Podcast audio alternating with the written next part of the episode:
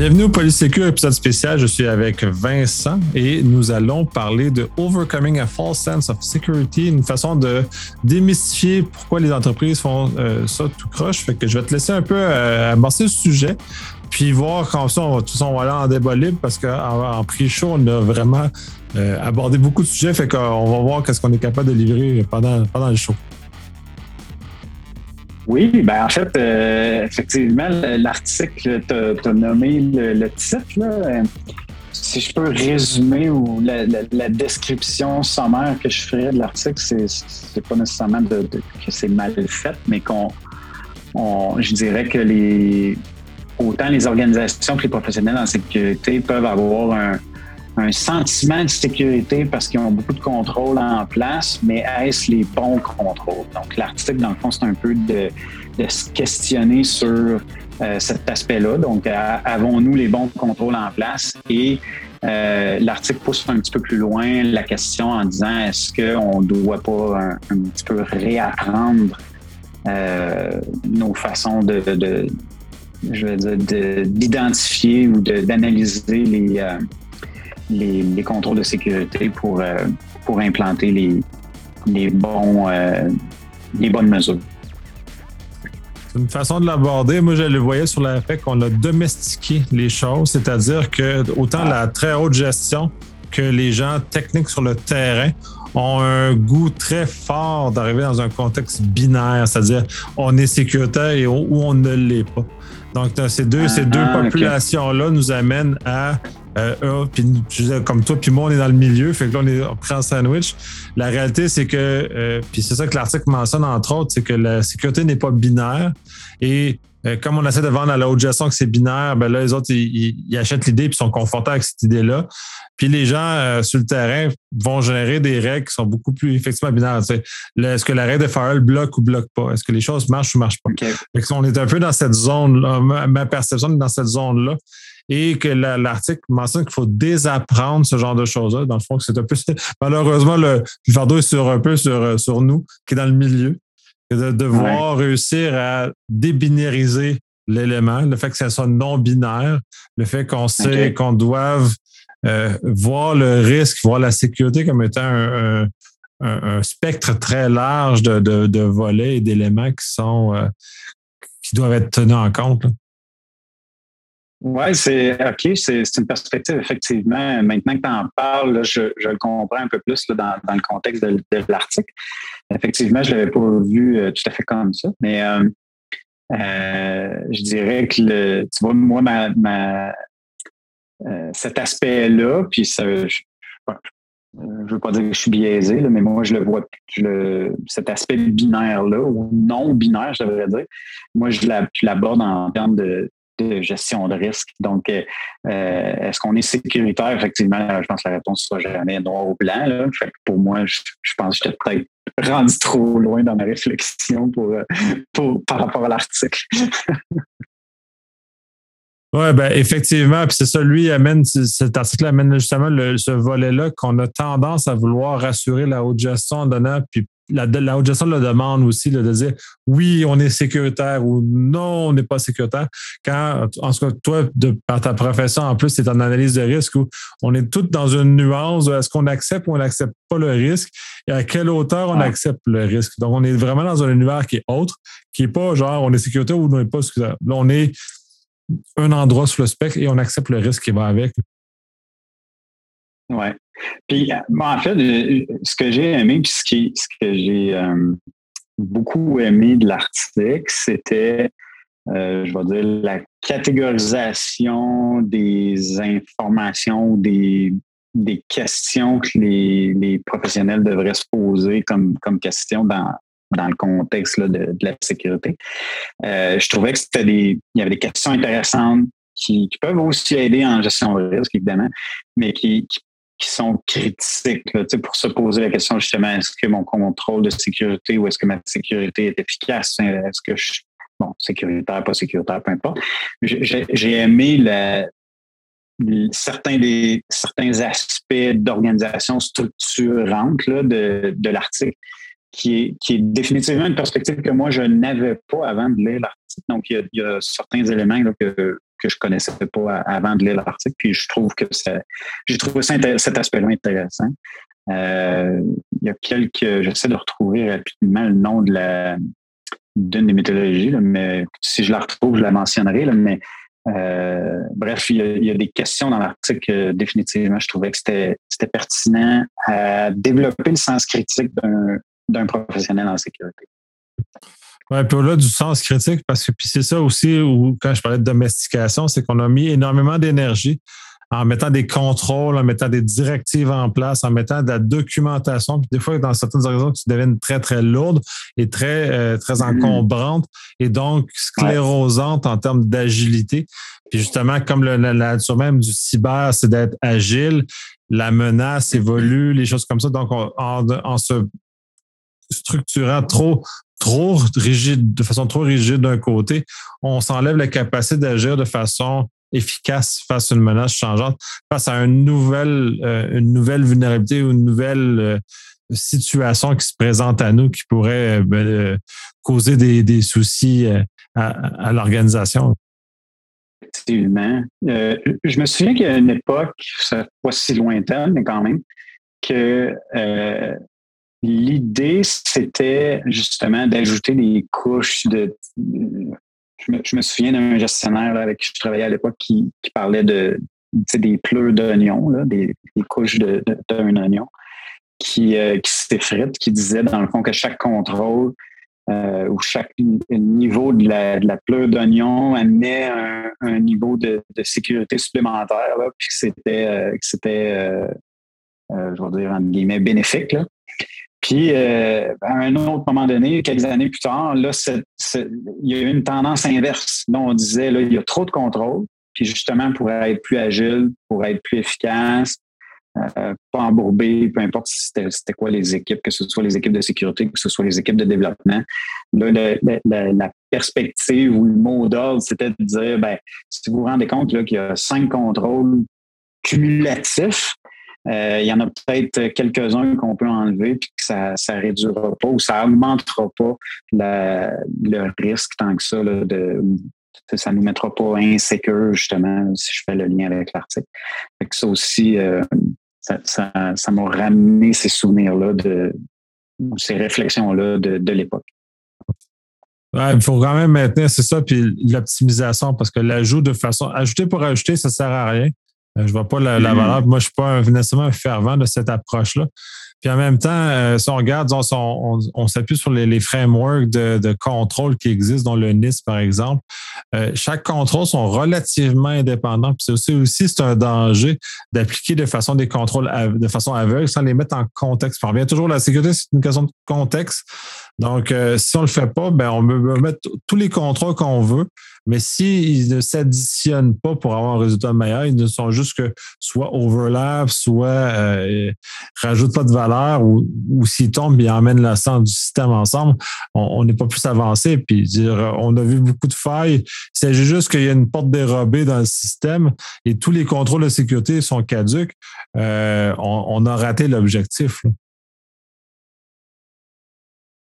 Oui, effectivement. Puis tu vois, ce que, ce que tu dis là me faisait penser à si on ajoute trop de contrôles. En fait, ce que je vois souvent dans les organisations, c'est qu'on non seulement on ajoute beaucoup de contrôles, mais c'est des contrôles euh, je vais dire, personnalisé, dans le sens qu'il n'y a pas de standardisation des contrôles. Donc, euh, on, pense à un environnement où on a un projet, on identifie une situation problématique ou à risque, puis on développe un contrôle pour cette situation-là. Puis là, ben, on fait ça, mais je vais dire bout par bout, là, pour utiliser l'expression québécoise, plutôt que bout en bout, de dire je vais standardiser mon contrôle puis souvent en entreprise, on va parler d'architecture euh, technologique euh, pour, euh, pour adresser ou mettre un contrôle qui est, qui est équivalent puis qui est facile à gérer, je vais dire, à la grandeur de, l'organisation. Puis ça ne veut pas dire nécessairement centraliser. Ça, veut juste dire qu'on applique le même contrôle partout. Donc, on ne vient pas créer une nouvelle recette à chaque fois. Euh, non seulement ça facilite la gestion pour les équipes euh, sur le terrain, mais, euh, mais ça, ça, vient, ça vient faciliter ou simplifier la, justement les, différentes couches de sécurité qu'on met. Puis, ça permet aussi de faciliter les évaluations qu'on fait de notre environnement. Donc, si la question est-ce qu'on est sécure euh, nous est posée, ben, on est plus capable de répondre parce qu'on sait qu'on a une certaine uniformité de nos contrôles. Mais euh, autrement, dans l'article, euh, moi, j'avais j'ai beaucoup aimé aussi le, le, le, il y a un graphique qui parle des, euh, des biais puis des, perceptions. Puis euh, j'avais jamais vu ça de manière visuelle. Je trouvais ça intéressant. Il y a une espèce de pyramide euh, qui parle de, justement de confiance d'une personne face à une situation dans son dans son évaluation de la sécurité d'une situation. Puis euh, j'ai trouvé ça intéressant de, voir les différents paliers ou différentes catégories qui étaient présentées. Euh, puis je pense que ça peut, ça peut aider plusieurs à peut-être à, avoir les débats à l'intérieur de leur, organisation, de le présenter de cette façon-là. Moi, personnellement, je j'ai jamais eu j'ai jamais eu la possibilité de le présenter comme ça, mais aujourd'hui, quand, quand je lisais l'article euh, puis que j'ai vu ça, je, trouvais ça intéressant. Puis dans, certains cas, j'aurais, dans certains cas passés, j'aurais peut-être aimé avoir un, modèle visuel comme ça pour m'aider ou aider les personnes avec qui je parlais pour, euh, pour, euh, pour aider dans les débats ou les discussions qu'on avait sur euh, la sécurité. Ouais, c'est pas simple parce que justement, on amène dans des zones où on dit aux organisations, ben, vous avez, vous avez investi beaucoup d'argent, mais vous n'êtes pas si sécuritaire que ça. Puis c'est comment réussir à amener euh, tout ça vers un point de vue d'évolution, puis d'amener la communication, parce que c'est ça, il faut réouvrir. C'est, puis l'article, on sent ça en, en, en arrière-plan. c'est, l'espèce de. On a investi beaucoup d'argent dans nos, dans nos processus, on ne fait plus rien maintenant. La réalité, c'est, jamais ça parce que tout doit évoluer. C'est malheureux. Euh, parce que d'autres secteurs, ben, c'est malheureux c'est pas, pas malheureux, c'est la réalité, mais c'est parce que dans d'autres secteurs d'entreprise, généralement, qu'on investit dans une capacité euh, ou dans un processus, ben celui-ci est rentabilisé pendant des fois 10, 15, 20 ans. En sécurité, euh, c'est très rare qu'on a plus que 5 ans de rentabilité, et puis 5 ans, je suis généreux. Oui, exactement. C'est ça que j'allais dire. Normalement, en sécurité, là, un an, deux ans maximum, dépendamment de, de ce que tu fais. Mais euh, effectivement, c'est un, il y a un fond de, de réflexion dans l'article euh, par rapport à ça. C'est euh, effectivement, c'est un bon point là, que, que tu amènes. Et tout ça, malheureusement, le fardeau est sur nous dans le, dans le milieu du sandwich, de réussir à ramener euh, la discussion, autant au niveau des gens de terrain pour leur faire comprendre que même si on met un firewall, on n'arrive pas à la, sécurité, et autant aux gens plus à la haute direction, lesquels, euh, même si on, a investi X montant d'argent euh, ou on a des super procédures, ça ne garantit pas la sécurité pour autant que c'est malheureusement une course qui, qui est sans fin.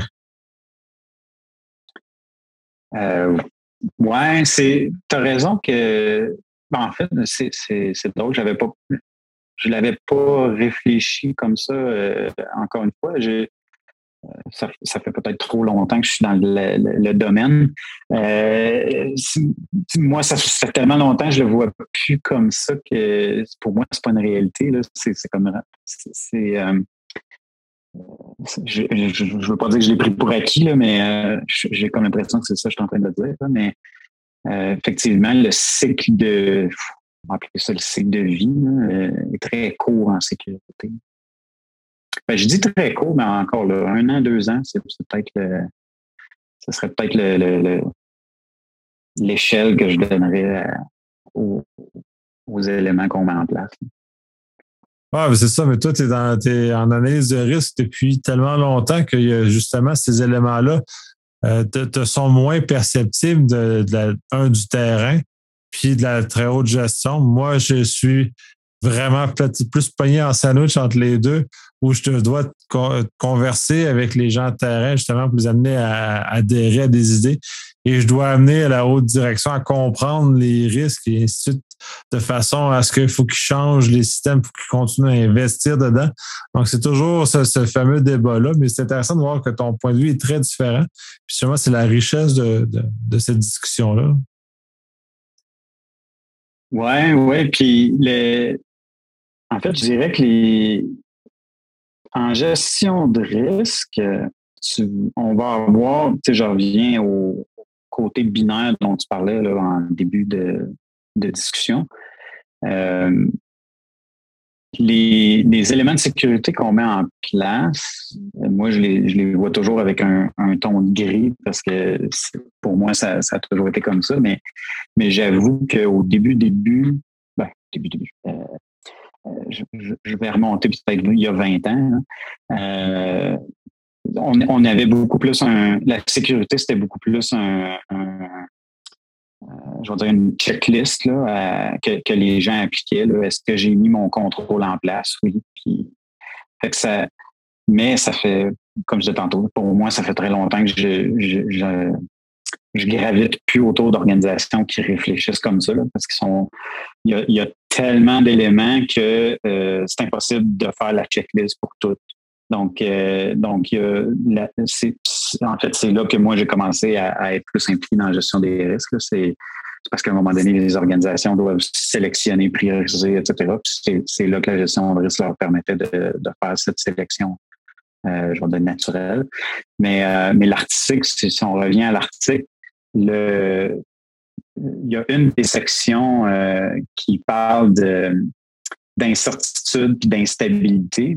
Puis puis pour moi, en, gestion de risque, c'est des éléments que je, trouve vraiment intéressants. Puis j'ai même d'ailleurs euh, eu beaucoup de discussions sur est-ce qu'un risque est toujours négatif? Il y a des risques qui peuvent être positifs, selon moi, pour une organisation. Puis euh, à l'époque, j'avais la discussion avec des gens d'innovation. On, parle beaucoup d'innovation ces jours-ci, autant en technologie que dans d'autres domaines. Puis pour moi, l'innovation, c'est un risque, mais c'est un risque la plupart du temps positif, dans le sens que si on est agile, si on, si on pousse nos démarches, ben le, le risque est plutôt euh, devrait générer de la valeur plutôt que de générer des pertes. Euh, puis, euh, mais c'est un risque pareil parce qu'on on pourrait dire on va essayer d'innover, mais on échoue à la fin de la journée. On a le résultat de notre projet est peut-être pas bon, on n'arrive pas aux fins auxquelles on, voulait. Puis, puis en fait, ce, volet-là d'incertitude et d'instabilité dont il est mention dans, l'article, je, trouvais que ça se rapprochait beaucoup à la gestion de risque. Euh, ce qui est intéressant dans l'article, c'est qu'il parle vraiment pas de risque. Hein. Je pense, je, je, vais faire une recherche rapide du mot risque, mais euh, le, terme n'est pas, euh, pas là très souvent.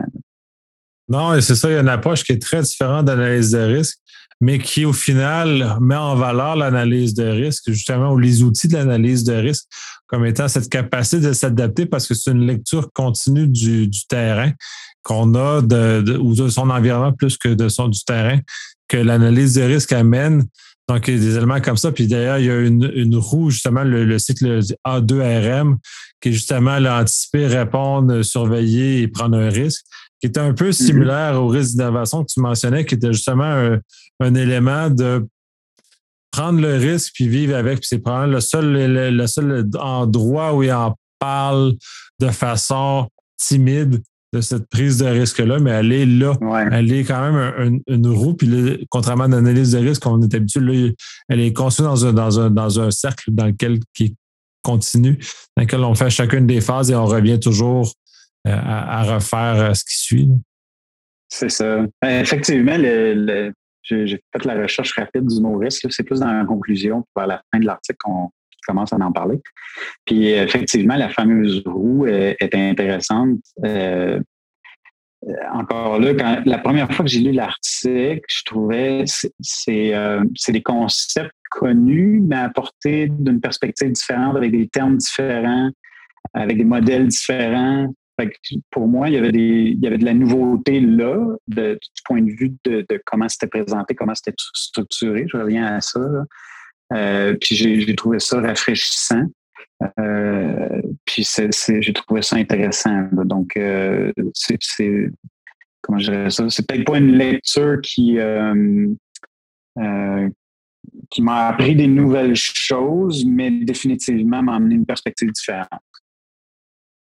Oui, je suis très, d'accord avec ça. De toute façon, c'est pas une très longue lecture, puis c'est très, très accessible comme, comme document. Justement, ça aide à, voir les choses d'une façon, une façon différente. Puis c'est un peu ça qu'on a besoin dans notre domaine, de voir plusieurs facettes d'une même situation, justement, pour être plus être capable de mieux aborder, de mieux appréhender les choses qui se, présentent à nous on va conclure sur ça parce que c'est pas un énorme article. Fait qu'on n'a pas besoin, je pense, de, l'analyser beaucoup plus que ça. Euh, je te remercie énormément. C'est toujours très intéressant d'échanger ça parce que cette différence de perspective nous permet justement de, encore pour moi, l'article m'a aidé à voir d'autres choses, mais justement, ta perspective m'a fait aussi avancer grâce à ça. j'espère qu'on a réussi à partager ça euh, avec les auditeurs. Merci. Merci.